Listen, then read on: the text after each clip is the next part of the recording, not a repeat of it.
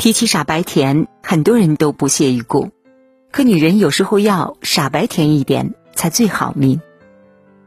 懂得装傻的女人，凡事看破而不说破，在嬉笑怒骂中得偿所愿；擅长留白的女人，习惯给欲望做减法，在劳逸结合当中成为赢家。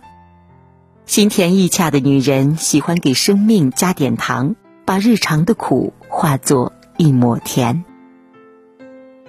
在《红楼梦》当中，刘姥姥二进荣国府时，凤姐为了逗老贾母开心，在刘姥姥的头上插满了花。一个和贾母年龄相仿的老妇人，却打扮得如此不正经，众人忍俊不禁。见此情景，刘姥姥不仅没有温怒，反而陪着笑。我这头也不知修了什么福，就是这样体面。我虽老了，年轻也爱风流，爱个花儿粉儿的，就是老风流才好。听完这话，大家再次爆笑起来。过了一会儿，鸳鸯又拿刘姥姥开涮，悄悄叮嘱刘姥姥吃饭前的规矩。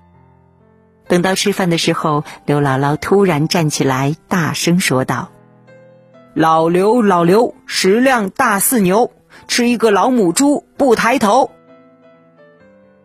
众人先是一怔，接着笑得前仰后合，气氛十分融洽。事后，王熙凤和鸳鸯向刘姥姥赔不是，刘姥姥回答说：“姑娘说哪里话？咱们哄着老太太开个心儿，可有什么恼的？你先嘱咐我，我就明白了。不过大家取个笑，我要心里恼，我就不说了。”寥寥数言，让人心生敬意。原来刘姥姥不是真的傻，她心里什么都明白。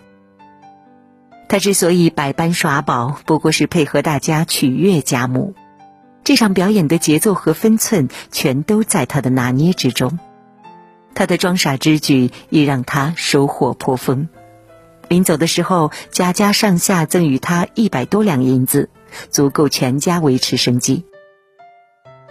锋芒毕露者会平白遭人妒忌，抱朴守拙者才是真正的智慧。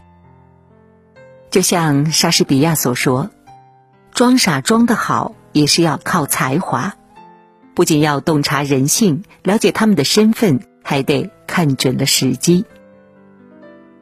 会装傻的人懂得放低身段，不计较眼前的得失，学会装傻，你就赢了。”有“东方奥黛丽·赫本”之称的夏梦，是很多人心中的传奇女神。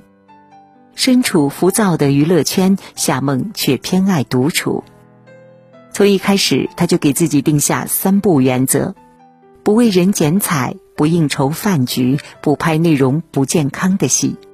哪怕因此错过一些机会，她也毫不妥协。拍戏之余，夏梦很少参加社交，出了片场，她就做回普通人。有的时候，他能捧着一本书，静静的看两三个小时。闲暇时分，他喜欢游泳、打羽毛球，把每一天都过得朝气蓬勃。事业高峰期，夏梦宣布息影，回归家庭。无数人替他可惜，他却自得其乐。有人问他，为何要在事业最辉煌时激流勇退呢？他说：“人不能要求太多。”要学会见好就收。花半开最美，夏梦的一生就是断舍离的一生。他用留白做注脚，谱写出生命的美好。这种留白不是偷懒，也不是逃避，而是一种心境，一种态度。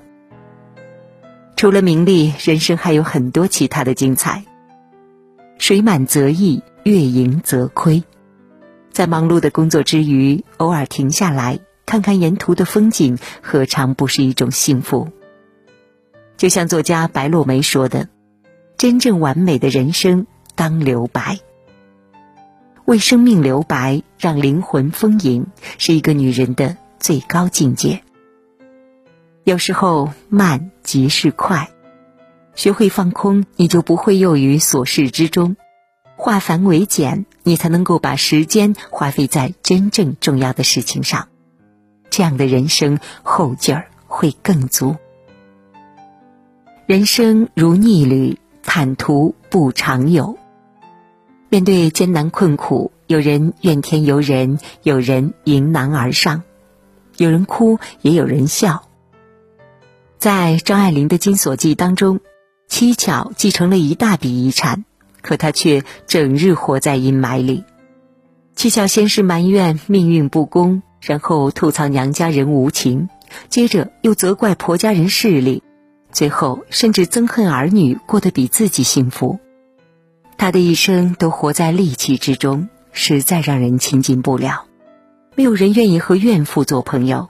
七巧最终孤零零的死去，空留无数遗憾。